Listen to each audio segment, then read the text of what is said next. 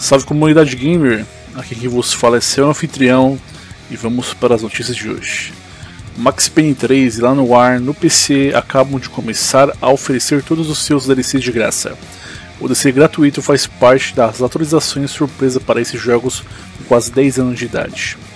A surpresa do Rockstar não apenas atualizou Max Payne 3 e lá no ar no PC, mas também tornou todos os DLCs de cada jogo gratuitos para qualquer um que os possuísse. Conforme relatado pela Eurogamer, essas atualizações foram enviadas discretamente entre 9 de abril, no mesmo dia que a Rockstar acidentalmente retirou seus jogos do Steam por um curto período de tempo.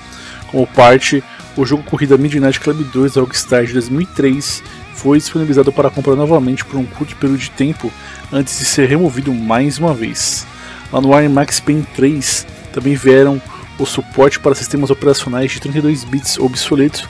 Max Payne 3 foi lançado em 2012 e, nossa análise dissemos existem muitos jogos que são celebrados por sua jogabilidade, mas não tem nada na forma de história ou personagem. Max Payne 3 é um tipo diferente de proposta. A jogabilidade é simples, mas satisfatória.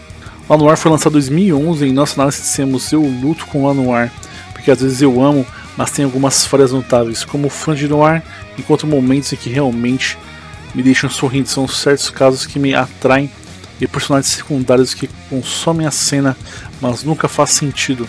Peças incríveis que não chegam a ser um jogo incrível. Ao mesmo tempo, ninguém nunca jogou um jogo como este antes. Então é isso aí, ficando por aqui. Grande abraço para todos vocês. Falou, valeu.